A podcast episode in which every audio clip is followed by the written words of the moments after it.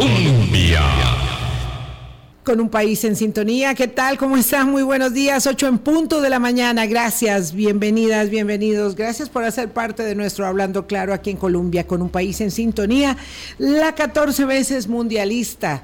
Hoy, hoy nos encontramos en esta ventana de opinión para conversar acerca de eh, política, de política local, aunque es insoslayable observar con muchísimo interés para quienes nos em, abocamos a el entendimiento o a, a tratar de entender los fenómenos políticos de coyuntura en el mundo entero también, observar la deriva de, por ejemplo, los aspectos eh, políticos que tiene el Mundial de Fútbol. Hoy, con el encuentro entre Estados Unidos e Irán, indudablemente un eje central del debate político está ubicado en esa confrontación, aunque se esmeren en señalar que se trata de un asunto eminentemente deportivo, en realidad va mucho más allá, y si no que lo diga mi invitado, don Gustavo Araya, que también se dedica a la observación de la y análisis de la política y a la observación del buen fútbol, me imagino que también. Algún ratico sacarás, don Gustavo Araya, ¿qué tal? Buenos días. Buenos días, Vilma, un placer, muchísimas gracias por la invitación, como siempre, y sí, sí, sí, también un seguidor del fútbol,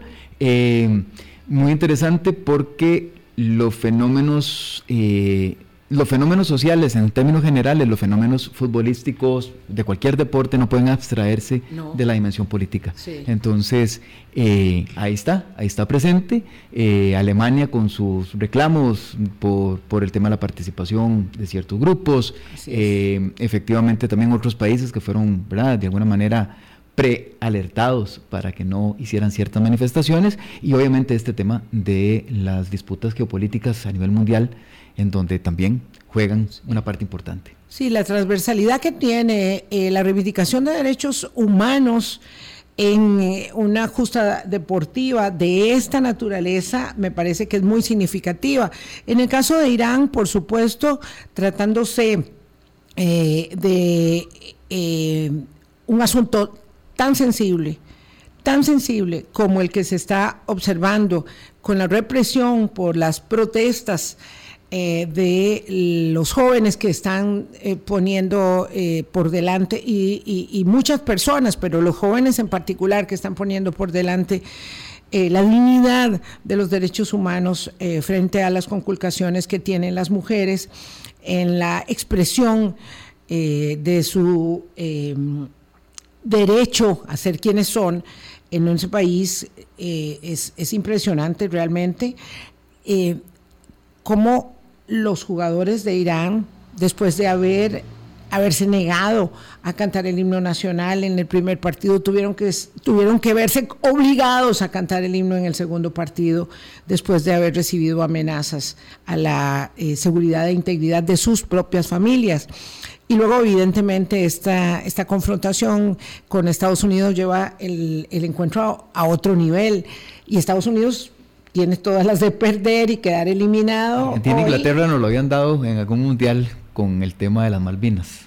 Claro, claro. Esos eran encuentros que se llevaban los conflictos internacionales a la cancha. A la cancha. Esa ha sucedido muchas veces, ¿verdad? Por supuesto, hay eventos que quedan marcados tanto, sobre todo, ¿verdad? Cuando, cuando traspasa al ejercicio de la violencia, como ocurrió en algún momento en las eh, Olimpiadas en Múnich, este, ¿verdad? Donde, donde va a un paso más adelante, pero lo cierto es que se trata de un, de un asunto sustantivo, tan sustantivo y tan sensible y tan sorprendente. Eso ya lo veremos, este, espero esta, esta misma semana o si no iniciando la próxima.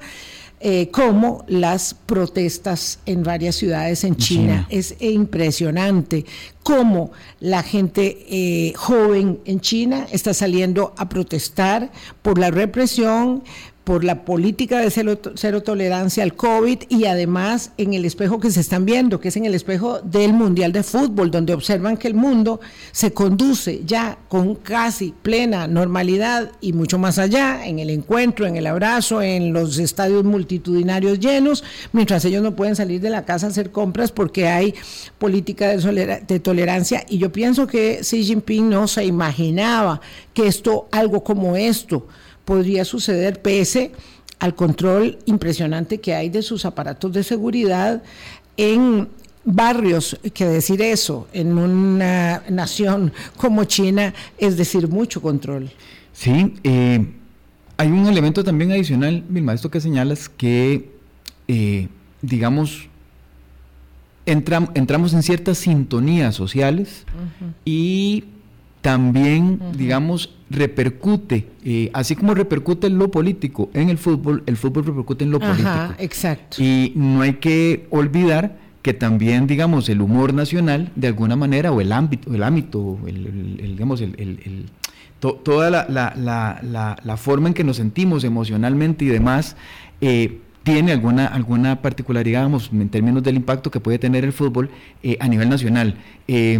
En ese sentido, me parece que es importante también ver el desempeño del país eh, mundial de cara a los procesos que se vienen para diciembre y enero, en donde entramos, eh, sí, en una festividad y tal, pero bueno, ¿cómo, cómo, cómo llevamos a cabo esa festividad en medio de anuncios, por ejemplo, ahorita por suerte, a la baja del petróleo, eh, pero siempre la cuesta de enero nos toma por sorpresa de alguna manera y, todo eso tiene repercusiones, o sea, son, consideraciones que incluso los gobiernos mismos deben de tener en, cuenta a la hora de planificar política pública. Claro, el ánimo nacional está muy de la mano y, la prueba palmaria, ¿verdad? Eh, es que el ánimo después del primer partido y el ánimo después, del segundo, partido es otro. Y el jueves, y el jueves, que por cierto es, es, uno de mis días favoritos del calendario cívico, es el día de la abolición del ejército, celebramos em, un hito histórico que ha hecho del nuestro un país muy sui generis en el concierto de las naciones. Bueno, el jueves que es el día de la abolición del ejército, eh, tenemos nuestro encuentro. Y por supuesto, ¿verdad? Frente nada más y nada menos que ante la máquina teutona, una cosa será este, perder estrepitosamente, otra cosa será perder jugando, otra cosa será empatar, ¿verdad? Y otra cosa, eso sí, ¿verdad? Este, en la ecosfera ganando. Eso, eso, eso muy elevado señalarlo, ¿verdad? Casi atrevido pensarlo. Pero bueno, eh, como sea, Claro, y por ahí se va a colar eh, un anuncio de un aumento tarifario, como pasó cuando el primer partido o el segundo, ya no me acuerdo cuál. El primero. El, primer partido, ¿verdad? O sea, tras cuernos palos, eh, era un gol más, y eso también esas sensibilidades, como decía eh, Gustavo Araya, hay que tomarlas en consideración. Bueno, no vamos a seguir hablando de política y fútbol, vamos a hablar de política porque decíamos que ya eh, em, de cara al aguinaldo y a los tamales y a los ajetreos, este, hay que mm, observar cómo va cerrando este año político, ¿verdad? En términos de las relaciones entre el Ejecutivo y el Legislativo. Y bueno, vamos cerrando con, como siempre, con claros oscuros, con victorias y derrotas. Eh, digo, y cuando hablo de las victorias y las derrotas del Ejecutivo y el Legislativo, son las del país también los encuentros y los desencuentros y, había que plantear eh, sin, sin, digamos, darle mucho rodeo que pese a que el Ejecutivo no estaba satisfecho con las modificaciones presupuestarias, a mí me parece que la aprobación del plan de gastos para el año entrante pasó eh, sin mayores traumas sin mayores traumas. Yo he visto presupuestos, yo no sé, usted Gustavo, mucho más eh, conflictivos en el trámite de aprobación que lo que este fue. No sé si por eh, falta de empeño mm, o falta de músculo o falta de voces o falta de votos del, del oficialismo, pero lo cierto es que el presupuesto se aprobó para mí de una manera este, muy tranquila. Si no, si no hubiera sido por el reclamo del presidente con respecto a el trabajo que se hizo en la Comisión Legislativa em, de Asuntos Hacendarios, eh, si no hubiese sido por ese, digamos, capítulo eh, prácticamente digamos hubiese, hubiese pasado casi que desapercibido. Sí, sí, eh, recuerdo los dos primeros años, no, recuerdo el tercero y cuarto año del gobierno de Laura Chinchilla. Sí. Recuerdo el, el primero y el segundo de, Guillermo, Solís, Guillermo Solís. Y particularmente el de Carlos Alvarado, en donde los de Carlos Alvarado fueron terribles. Recortes eh, significativos en donde hubo, digamos, había casi un aplauso nacional de alguna manera o algún, algún tipo de... Sí, un acompañamiento. De, sí. de, las fracciones que tenían, digamos, casi que como una especie de, heroísmo en realizar recortes. En la tijera. Y luego, y luego venían eh, las curitas para subsanar, ¿verdad? Y las curitas se llaman presupuestos extraordinarios para subsanar cosas que fueron producto de las decisiones del recorte presupuestario. Vamos a ver qué tal va con este, con este recorte, pero, pero no fue ni, parecido, digamos. Sí, que es cierto, digamos, que en el escenario de lo institucional, que tiene que ver con dos, del, con, las, con dos de los poderes más importantes, ¿verdad? En cualquier país, que es el legislativo y el ejecutivo, en este caso particular, que, era, que es el primer año de gobierno, el primer presupuesto, en donde el gobierno generalmente, digamos, dibuja una hoja de ruta para el año siguiente, me parece que mm, no solamente pasa relativamente desapercibido, sino que pasa, digamos, con un triunfo relativo de lo que hasta ese momento había sido un reclamo para la oposición, ¿verdad? De, de, no verse, de no sentirse, de que había una suerte de, digamos, de, no sé, de, de, mm, mm, inacción por algún lado, ¿verdad? O de concesiones al Poder Ejecutivo, y sin embargo pasa este, este proyecto de, de, presupuesto, de presupuesto ordinario de la República, eh, de nuevo, con el trabajo que hizo la oposición, me parece, habiéndolo justificado y de nuevo teniendo todos los, los señalamientos del Ejecutivo, y a pesar de la votación en contra del, de la propia bancada mm, del, del, Poder Ejecutivo, que me parece que es importante. La propia bancada oficialista votó, en contra, de su presupuesto, del presupuesto que va a ejecutar. Eso tuvo repercusiones hasta en redes sociales, en donde incluso eh, hubo una orquestación de mensaje muy interesante, ¿verdad? Contraria a lo que uno pensaría, digamos. Eh, donde las personas que estaban más alineadas al gobierno más bien empezaron a atacar como si se tratara de la oposición a la fracción oficialista un poco de falta de entendimiento sobre, sobre lo que se está atacando y eso permite un poco entender, ¿verdad?, cuál es la dinámica que mueve de manera muy inercial a esas a esas em, cofradías de respuesta de mensaje, ¿verdad? Un poco ciego eh, frente a la defensa ultranza de lo que hace, ¿verdad? El Ejecutivo. Eh, digamos, un poco el ejercicio implica un, raciocinio mínimo de entendimiento de lo que se está criticando o de lo que se está aplaudiendo. El, eh, pero bueno, hablando de coyuntura, y con temas muy correlacionados, la aprobación de, los, de la autorización de 5 mil millones de, de, endeudamiento mm, para deuda, eh, para cambio de deuda, para canje de deuda, los llamados eurobonos, el presidente de la República me llamó mucho esto la atención, lo reivindicaba como un logro de su negociación política eh, completa. Entonces él decía, bueno, si esto pasó con los eurobonos, esperémonos a ver qué pasa con la venta del Banco de Costa Rica, como diciendo, y decían que no, y al final sí se pudo, lo cual eh, extrapola al ámbito de la eh, complejísima negociación para la venta del Banco de Costa Rica, que es otro de los temas que en este primer semestre del ejercicio gubernamental eh, de Rodrigo Chávez hay que poner eh, como uno de los asuntos sustantivos, porque fue nomás en el cumplimiento de los 100 primeros días cuando anunció eh, el empeño de vender el Banco de Costa Rica, que es como muy mm, el tema ahora muy manoseado. No sé cómo una entidad bancaria no se afecta y tiene que ser muy solvente para que no se afecte en su reputación, en su solvencia, en su credibilidad como entidad cuando está siendo sometida a ese, mm, digamos, toqueteo eh, permanentemente. Pero bueno, en todo caso, si pasó con la aprobación de los eurobonos, que no fueron los 6 mil o 12 mil o 14 mil que decía el gobierno, eh, ni los 3 mil que querían algunos, ni los 1.500, sino 5 mil eh, millones de, dólares. Eh, puede pasar también con el Banco de Costa Rica, ya digamos tirando hacia lo que el 2023 puede proporcionar. Sí, hay varios elementos que me parecen importantes, Vilma, para, para considerar en, el análisis político y es efectivamente, digamos, uno, cosas que sucedieron en torno a. Eh, la primera, eh, yo he insistido en que don Rodrigo Arias le dio una lección al Ejecutivo en términos de cómo se lleva una negociación política. Primero, no es diciendo que jueguen chapitas o no jueguen chapitas.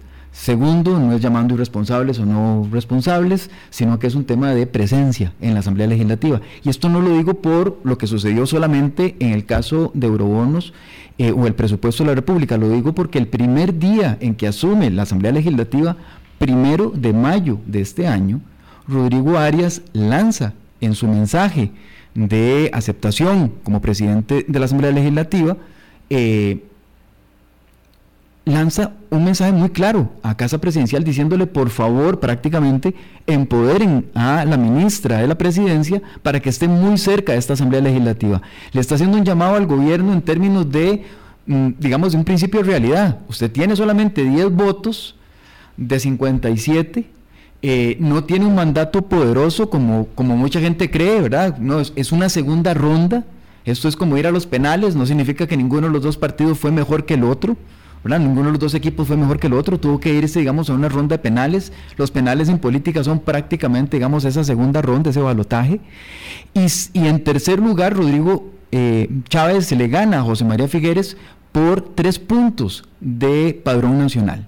Eso significa que le gana por aproximadamente 100, 105 mil votos. Entonces tampoco es un, es un mandato claro como para que efectivamente el Ejecutivo creyera que podía, digamos, desdeñar el trabajo que se podía hacer en la Asamblea Legislativa, sino que más bien don Rodrigo Arias le dice, hay varios indicadores, no se lo señala a todos, pero dice, hay varios indicadores que dicen que usted debería estar mucho más cerca de la Asamblea Legislativa. Eso me parece importante porque hubo un reclamo precisamente de las fracciones de decirle al gobierno que usted, por ejemplo, en el caso del presupuesto de la República, reclama, pero ¿dónde estuvo usted aquí cuando sus propios ministros venían, en palabras de doña Pilar Cisneros, a llorar por el presupuesto que les estaban dejando? Eh, en el caso de los eurobonos, bueno, una dinámica más o menos parecida. O sea, las, los mensajes siempre vinieron, vamos, por señales de humo desde Casa Presidencial o desde el Ministerio de Hacienda, pero no necesariamente desde dentro de la Asamblea Legislativa. Entonces, me parece que hay un llamado importante en términos políticos de decirle al gobierno eh, la forma en que se actúa desde el punto de vista en política, que es importante tanto la forma como el fondo, es negociando, es dialogando, es estando aquí con las diputadas y los diputados. Vea que el presidente tuvo que ir, cosa inédita en la historia del país, no una, sino dos ocasiones para negociar el tema de eurobonos, ¿verdad? Eh, del propio presidente de la República. Esto es casi que digamos, eh, con las reservas del caso, ¿verdad? Pero someter a un dominio de el, del parlamentarismo a la figura presidencial.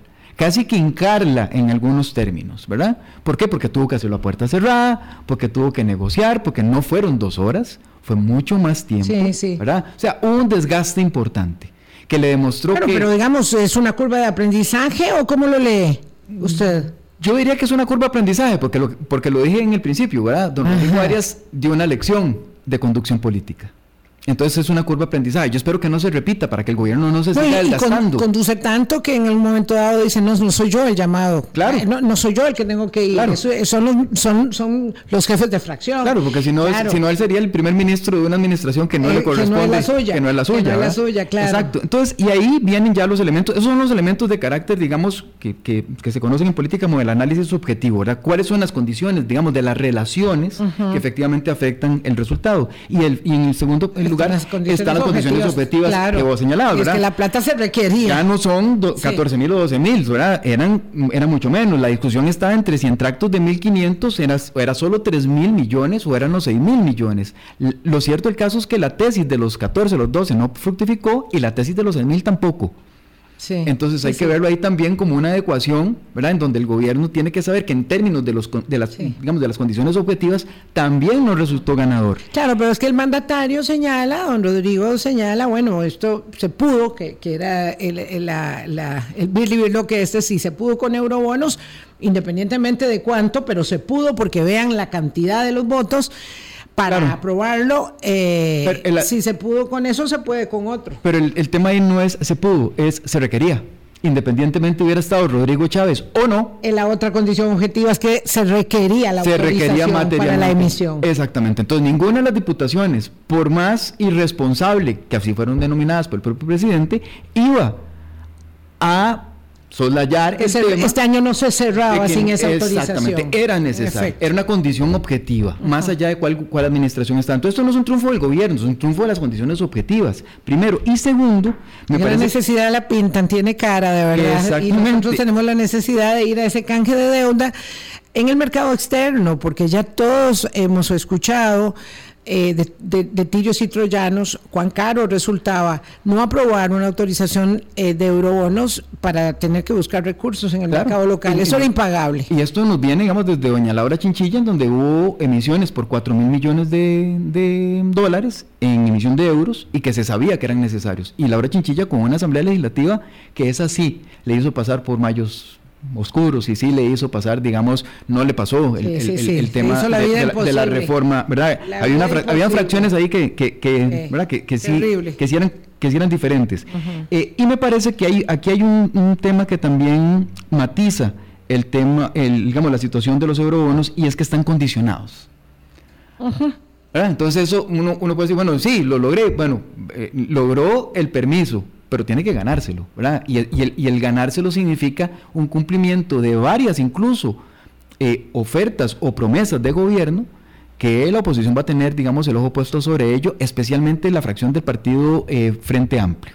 El tema de escáneres, el tema de cumplimientos en ciertas áreas de, Hacienda Digital, por ejemplo, no son necesariamente el resorte del Frente Amplio. Le están diciendo al, al, gobierno, es que usted lo prometió, los, lo de los escáneres incluso, incluso fue ¿verdad? un asunto en donde fue un parteaguas utilizado para hablar de corrupción o no corrupción. Bueno, si es tan claro el, mandato que ustedes tenían, pónganlo en, las consideraciones, igual que Hacienda Digital. Me parece que hay un mensaje muy claro respecto de sí, pero, de parte de la Asamblea Legislativa, que eh, le des construye, para ponerlo en términos de comunicación política, desconstruye eh, las narrativas que elaboró el gobierno o, ensayó el gobierno durante varios tiempos con respecto al tema de eurobonos. Que servía para pagar aguinaldos, que no servía para pagar aguinaldos. Para, infraestructura. Para infraestructura. en algún momento. hay maromas, Hay, hay, hay, maromas eh, discursivas de, varias, de varios sectores en donde dicen, no, no lo dijo, sí, sí lo dijo. No, no, sí lo dijo sí lo dijo, o, lo, asomó, o lo, trató de ensayar. El asunto no es si lo dijo con todas las palabras o hizo una, definición completamente precisa, no, lo ensayó, ensayó varias narrativas para las cuales poder lograr el objetivo. Este tema de las narrativas siempre es muy apasionante en términos de análisis político. Una narrativa del presidente de la República también es que el aumento salarial de la Caja Costarricense de Seguro Social es una responsabilidad de su expresidente ejecutivo don Álvaro Ramos y lo vuelve a repetir y lo vuelve a repetir ahora y dice esto ocurrió por culpa de Álvaro Ramos que se fue por la se fue solo se dejó solo ir dijo se mandó solo no me preguntó eh, y ahora tenemos que pagar esto legalmente ya ahora hay que hacerlo es decir, si don Álvaro no hubiera tenido esa iniciativa, ¿verdad? Personalísima, eh, en primer lugar estaría en el puesto y en segundo lugar, eh, hipotéticamente, y en segundo lugar no habría que pagar ese salario, ese aumento salarial. esa es una narrativa. Cosa que es absolutamente falaz porque está demostrado que es, era un aumento que se, que se venía por ley, independientemente si estaba don Álvaro o no, tan es así que la realidad lo demuestra, estando otra presidencia ejecutiva, tiene que asumirlo y además hay una narrativa de, responsabilidad, ¿verdad? ¿Por qué la Caja Costarricense de Seguro Social? Sino que lo diga doña Rocío Sainz en época de, don Luis Guillermo Solís. ¿Por qué doña Rocío Sainz le tenía que consultar a don Luis Guillermo Solís respecto de, digamos, de temas que eran de resorte de la autonomía de la Caja? Porque Álvaro Ramos tendría que hacerlo con el actual presidente. O doña Diana Balmaceda. Diana Balmaceda o cualquiera otro, ¿verdad? Estos son temas, digamos, de corte administrativo y de independencia administrativa y de política que tiene la Caja Costarricense del Seguro Social. Otra cosa es que estemos o no de acuerdo, otra cosa es que nos preocupe el compromiso, el compromiso de, la sostenibilidad financiera de la Caja, otra cosa, pero que eso ese recurso, claro. porque ahí hay otro, otro tema de narrativa, eh, Gustavo, ese recurso económico podría haberse ocupado para terminar de construir un hospital, eso no es cierto. No es cierto. Tampoco. Tampoco. Porque también eh, hubo problemas de presupuestación en el hospital de Punta Arenas, eh, hubo, digamos, si, fuese el caso, ¿verdad? No sale el presupuesto necesariamente de la caja. No, y en todo caso, cierto que esas obligaciones, cuando hay que enfrentarlas, evidentemente no se trata de o usamos esta plata para esto o la cogemos para otra cosa. Independientemente de que sean muy autónomos, están obligados a cumplir. Y ahí hay una narrativa implícita, Vilma, que me parece que es importante dejarla clara, y es que, de nuevo, al igual que sucedió con eurobonos y con presupuesto de la República, hay una narrativa insistente, consistente, no sé si a nivel estratégico, porque no creo que haya una estrategia. Yo he venido insistiendo en esto durante muchos ratos ya, de que esto no obedece un tema de carácter estratégico, es prácticamente, digamos, una sobrenarrativa, una narrativa que llaman una narrativa superior. Pero lo cierto del caso es que hay un discurso por tratar de hacer ver al presidente de la República como omnipotente, que él puede, a pesar de la independencia que tiene la caja, que él puede, a pesar de... ¿Es un discurso o es un estilo de gobernar? Es un estilo, pero eh, tiene como trasfondo eh, este discurso en que busca de alguna manera continuar con el apoyo eh, popular que le haga ver como la figura preponderante, que no importa que actúen los demás, quien manda es esta, persona, cosa que no es cierta en Costa Rica. Voy a dejarlo aquí porque tengo que hacer una pausa, son las 8.26 minutos de la mañana y vuelvo, con don Gustavo Araya. Ah, esto, ¿cómo se inserta en la intención bastante evidente de articular un buen esfuerzo de cara a las elecciones municipales del 2024. Ya venimos. Hablando claro, Colombia. Con un país en sintonía, 8.30 de la mañana, Gustavo Araya, politólogo, nos eh, acompaña para observar la coyuntura de política cierre de año eh, sobre todo en la relación legislativo-ejecutivo. Me quedaba un cabo suelto, perdón por la insistencia, y con el Banco de Costa Rica como, digamos, un plato fuerte para el inicio del 2023 en las ah, sesiones que lidera, comanda el, el Ejecutivo. ¿Es posible? Si se pudo con una copiosa votación como la que obtuvo eh, la aprobación de los eurobonos, dichas ya las condiciones subjetivas y objetivas de ese tema? Creo que no, porque son de materia por el fondo diferente, ¿verdad? Una cosa es una aprobación. Una cosa es una cosa y otra cosa es ah, otra eh, cosa, digo el eh, filósofo. Digamos, desde el punto de vista de principio, eh, el deshacerse de un pasivo para eh, amortización, digamos, vender la casa. De un activo. De un activo, perdón, para, para amortización, no tiene, no tiene digamos, eh, mucho sentido para algunos, para algunos sectores. demostró, creo que hay un punto importante y es que demostró que la venta de cualquier institución pública, no solamente del Banco de Costa Rica, es altamente compleja porque no solamente pasa por el tema de los parafiscales, que es lo que, lo que han argumentado, no, no, pasa por el tema de subsidiarias, pasa por el tema de la eh, garantía estatal, pasa por eh, el hecho de que mucho del resguardo del dinero que también se tiene en el, en, el, en el, caso del Banco de Costa Rica proviene también del Poder Judicial y por lo tanto le afecta. Eh, proviene también, digamos, de eh, operadores institucionales, ICEINS, la caja y demás. O sea, hay que articular una mayoría de 38, además que el presidente quería, pensaba que podía hacerlo con 29 y no se puede. Eso en cuanto a condiciones objetivas. En condiciones subjetivas, me parece que el gobierno falló. No soy dado a utilizar objetivos, pero digamos, en este caso, estrepitosamente, con un proyecto de ley que le otorgaba sobrepoderes al propio Consejo de Gobierno. así mismo. Así mismo, ¿verdad? En términos de la...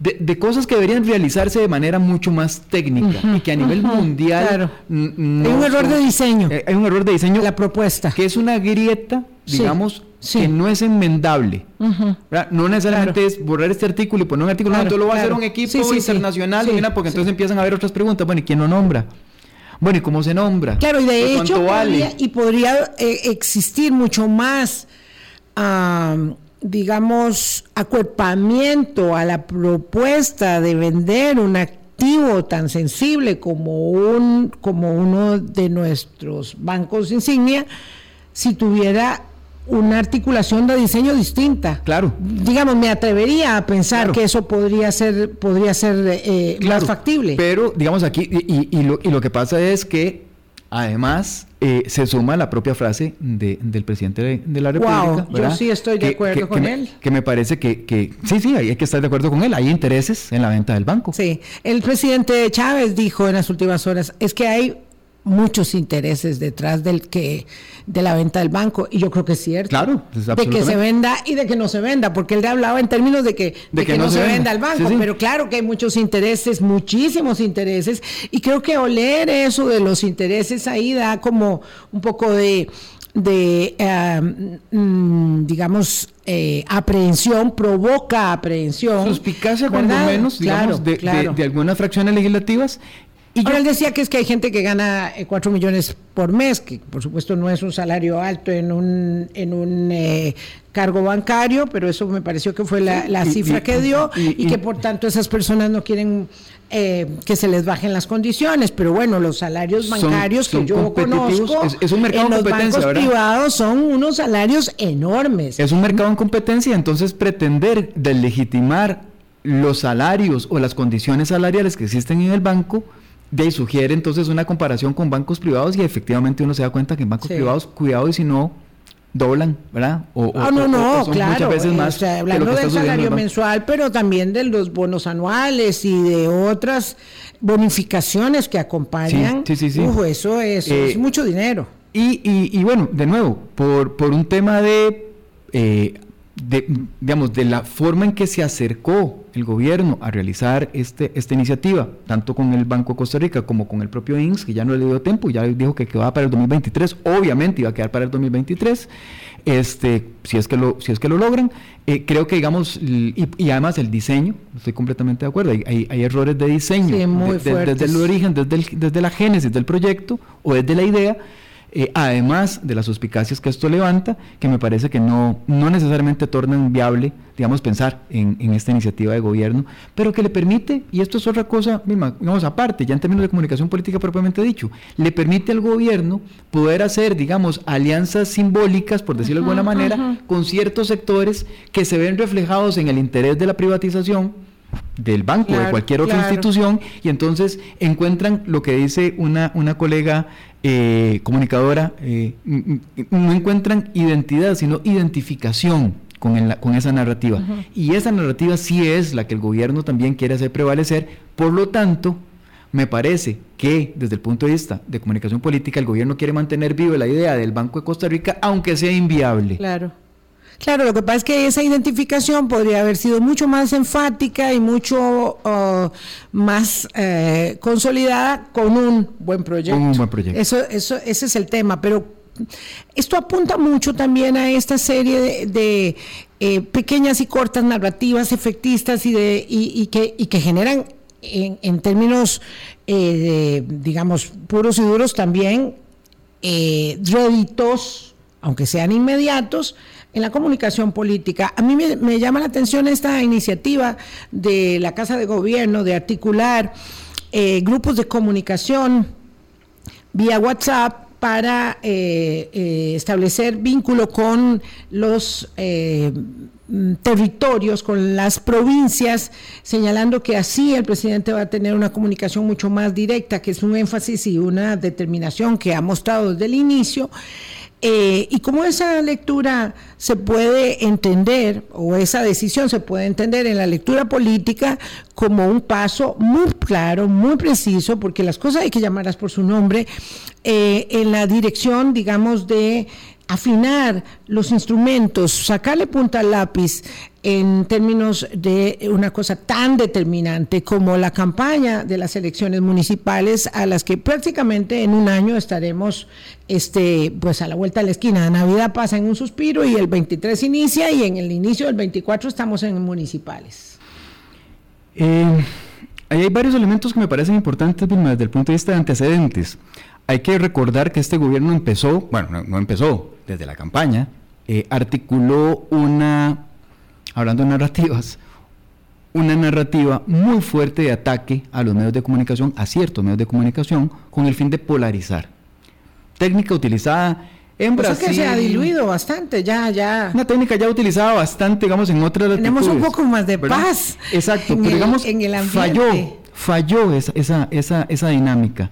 Porque están dentro incluso de la lógica de la eh, ruleta rusa esta que elabora el gobierno, esta, este tinglado que se armó para poder darle la palabra a determinados medios y no dejarlos por fuera, ¿verdad?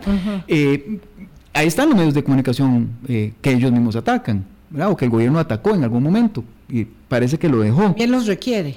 También lo requiere, ¿verdad? Tiene sus propios públicos, esos, esos, esos medios y, y todos los públicos son importantes. segundo, creo que también el gobierno falló en términos del planteamiento que por acción política quería hacer con ya no el ataque a los medios, sino, digamos, de manera solapada, como por ejemplo el cierre del Parque Viva, o impedir que ciertos medios realizaran entrevistas. Eh, los fallos de la sala constitucional ahí también se traen al suelo. Aunque también las entrevistas están siendo asignadas, digamos, virtud a las afinidades, y eso tampoco me sorprende en absoluto. Eso, eso, pasa, es normal. Eso pasa normal. Eso es normal, eso es normal.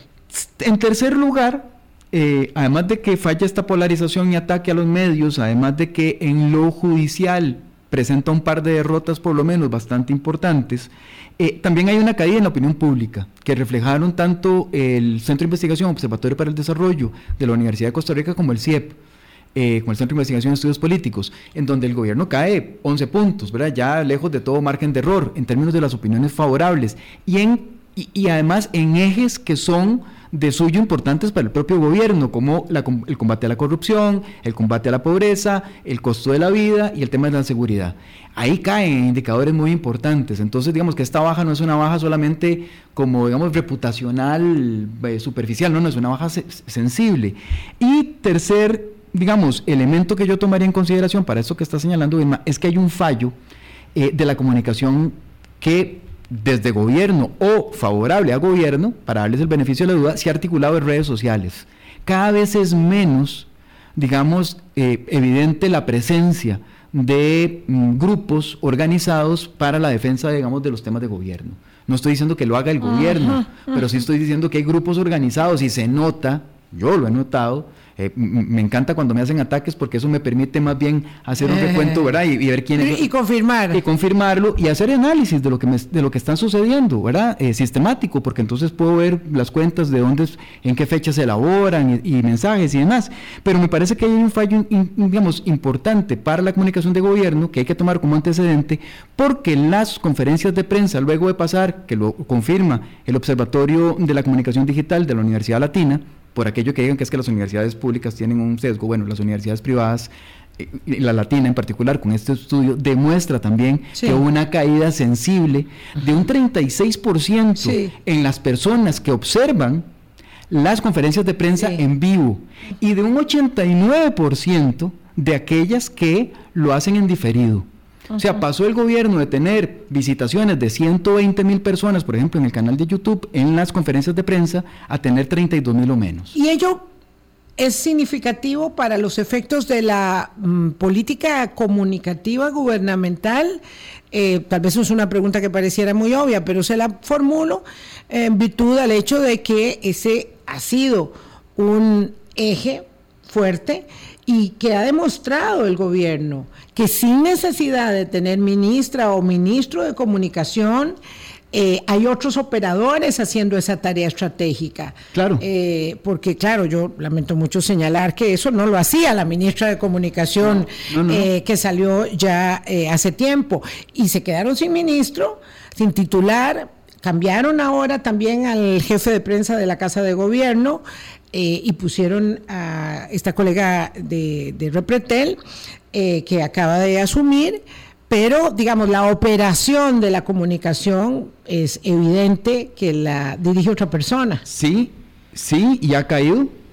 Eh, ah. no ha resultado, digamos, sostenible en el tiempo. Digo, ¿y cuán significativo para los efectos de nuestro público de ir a pausa es eso para, para la Casa de Gobierno y el empeño para volverlo a amarrar con el tema de las elecciones municipales? Muy significativo porque se hace el nombramiento de una persona que esté en la dirección de comunicación, ¿verdad? Y probablemente, probablemente habrá ministro, habrá ministro ministra de comunicación, ¿verdad? Exactamente. Ya viene. Y además, entonces, este ejercicio de llevar la comunicación a través de WhatsApp es para mí un, intento, entre paréntesis, desesperado, pero un intento de lograr otra vez articular esa comunicación de manera directa con la ciudadanía y esta vez rozando peligrosamente, efectivamente, de manera efectiva, con la territorialidad, que aunque digan que no, que es, que es voluntario, sí, es voluntario, pero si uno no pone el dato de dónde vive, en qué cantón, no puede seguir en el instrumento y por lo tanto entonces es voluntario a medias, ¿verdad? Voluntario eh, dirigido. Voluntario dirigido para tener comunicación que efectivamente, de nuevo, no le corresponde a gobierno, especialmente la comunicación, digamos, de carácter territorial cuando se refiere a cantonal y estamos a la entrada de un año preelectoral como es el 2023 de cara al proceso 2024 de cambio de autoridades en la municipal. Muy temprano saber con qué bandera irá el partido de gobierno a la campaña electoral. Pregunto eso porque el Partido Progreso Social Democrático, que llevó a don Rodrigo Chávez a la presidencia de la República, están eh, bastante distanciados.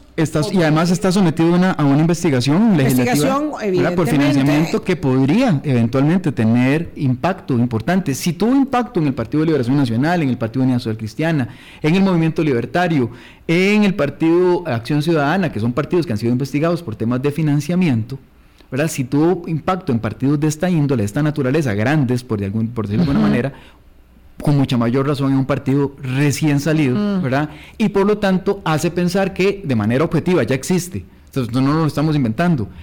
Podría haber una tabla de salvación, entre comillas, en la observación del partido que se crea, eh, el partido mm, Pueblo Soberano, que se crea eh, incluso por una participante que trabaja en Casa Presidencial. Sí, eso lo sabe poca gente o lo recordará poca gente porque no es un hito ahí que esté marcado de una manera muy, muy significativa, pero hay un partido político que eh, fundan dos personas que trabajaban en la Asamblea, en la Casa Presidencial, perdón, hace pocos meses, una bandera celeste, eh, creo que es el color de la bandera, y ahí está. Luego está el partido de la ministra de la Presidencia, no hay que olvidar eso. Eh, Unidos Podemos, no sé qué, qué, papel jugará. Y tal vez es muy temprano para hablar del asunto, pero sí lo traje a colación a propósito del hecho de que esta articulación de esfuerzos eh, provinciales de comunicación, de lo que en algún momento, hace ya varios años, de Gustavo Araya bautizó como la WhatsAppaña, es la campaña a través de vínculos en WhatsApp. Que no es nuevo, ¿verdad? Sí, claro. Ese nombre se lo puse hace años. Sí, no, digo, hace tiempo, hace bastante tiempo. Eh, y bueno, lo cierto es que eh, eso transita por ahí, digamos, sería muy ingenuo no observar que eso tiene un interés muy, muy determinante. Todos los partidos políticos y el de la Casa de Gobierno no es para nada distinto, van a tener o tienen un interés especial en, alcanzar algún logro, un nivel de logro eh, significativo, un impacto en las elecciones eh, territoriales. Tan es así que entiendan ustedes, por ejemplo, el valor que para un partido ya municipalizado como Liberación Nacional tiene esto, que casi todo su empeño está en la, en la, en la eh, elección de, de alcaldes y municipios y, y, cuerpos colegiados municipales, tanto así como para observar,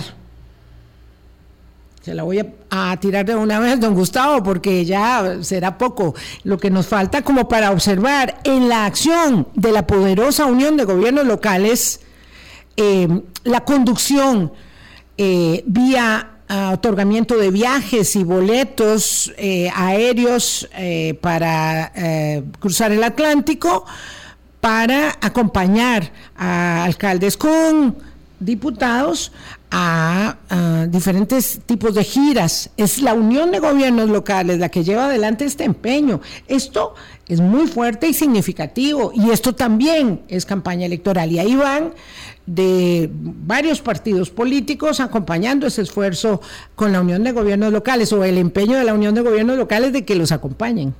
Sí, que me parece que es una acción, vamos a ver, no, no, quiero normalizarlo, pero digamos es una acción habitual, efectivamente, de muchos gobiernos locales y de la organización de los gobiernos locales. Así es. De acercamientos de esta naturaleza para las propias temáticas para lograr afinidades, para eventualmente también negociaciones que, se puedan presentar en, la Asamblea Legislativa. Absolutamente. digamos, no, no, no, no quisiera verlo solo como un empeño de carácter municipalista para las elecciones, sino que hay también, digamos, una cobertura un poco más no, amplia. No, no, es solo de, cara a las municipalidades, es de, todo, de cara a todo. Claro. Sí, y a mí me sorprende, yo le digo honestamente, escucho al diputado Eliezer Fensack, jefe de la fracción del Partido Liberal Progresista, cuando le preguntan por qué aceptó esa invitación, y también estaba la jefe de la fracción de Liberación, impensable que no fuera este, la jefatura de Liberación a ese viaje.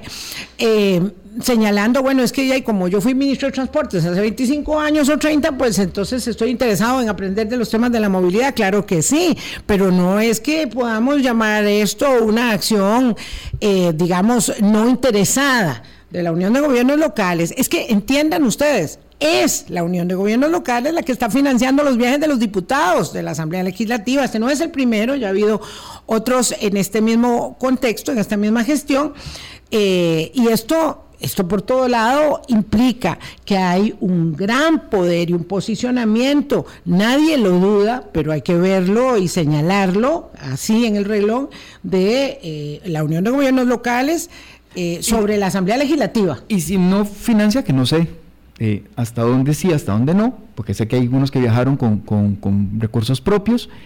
lo cierto del caso es que es la articulación del sector municipal que ha tenido incidencia en otros partidos, además del Partido de Liberación Nacional, que tradicionalmente ha tenido, digamos, fuerzas muy importantes. Entonces, vamos a ver, es un, es un factor a considerar, ¿verdad? Eh, porque de las municipales, cuando la política nacional pierde estatura, por decirlo de alguna manera, o pierde tamaño, ¿verdad? Y hoy estamos en narrativas cortas y efectistas, como lo señalabas, eh, te voy a robar esa frase, eh, ¿verdad? Donde la coyuntura la debatimos en si eurobonos o no, y se nos acaba la discusión. Claro. Eh, o si presupuesto de la República o no, y se nos acabó la discusión. De si el viaje de, ¿verdad? Para, para ver el tema movilidad o no, y se nos acabó la discusión. Entonces, ¿dónde están las discusiones grandes? O sea, no podemos, no podemos ni trocar la discusión municipalista a una dimensión coyuntural de corto plazo, ni tampoco la nacional bajarla a la dimensión municipal. Creo que aquí hay una mirada más grande. Mm, Belia Govare hoy o ayer publicó un artículo ¿verdad? sobre eh, el estado de, de situación en la que se encuentra el país en donde evidentemente es la mirada que uno tiene, ¿verdad? Cuando sale y puede tener el foco grande de ver el, país desde fuera y darse cuenta que hay discusiones mucho más grandes y mucho más vergonzosas en términos de política pública que pasan, por ejemplo, por la, distribución del ingreso en Costa Rica. y esas discusiones no las estamos teniendo. Por eso hacemos análisis de coyuntura solo una vez al mes, no nos desgastamos hablando de esto todo el tiempo, por, sobre todo de coyuntura inmediata, este, porque de verdad es que están los temas, por ejemplo, el tema de la las desigualdades, que eh, bueno, fue nuestro tema de fondo, eh, no solamente con eh, la publicación del Estado de la Nación, sino incluso con el índice de desarrollo humano del PNUD, en fin, hemos tenido varios acercamientos a ese tema, pero claro, esos son los temas. Y de coyuntura y estructural también, claro. que no nos dio tiempo hoy, es el tema del financiamiento electoral, pero voy a una pausa y le dejo ahí para el comentario de cierre a usted, don Gustavo. Ya vengo. Hablando claro. Colombia.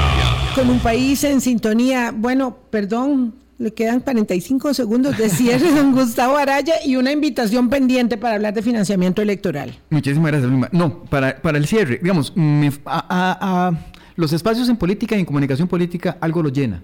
No hay, espacios vacíos. Entonces, estas discusiones que estamos teniendo de corto plazo y efectistas nos están impidiendo tener discusiones más altas. Y para mí, dos o tres columnas vertebrales importantísimas en el país son la educación y la salud y entonces, más allá de discutir si pagos o no pagos de los salarios de los empleados y empleadas de la caja, me parece que hay que hablar sobre el trabajo que realiza la caja. Y más allá del tema de salud que realiza la caja, me parece que el, tema del Ministerio de Salud es fundamental conversarlo en el país, más allá de las anécdotas que sobre la ministra puedan existir. Y en el caso del MEP, con un apagón educativo, siendo el principal vehículo de movilización que existe en nuestro país, que no tengamos una discusión sobre el tema educativo me parece terrible. Absolutamente. Gracias, don Gustavo Araya. Muchas gracias por acompañarnos. A ustedes también, amigas, amigos. Pásenla muy bien. A la una de la tarde. Uf, Estados Unidos, Irán. Chao. Claro.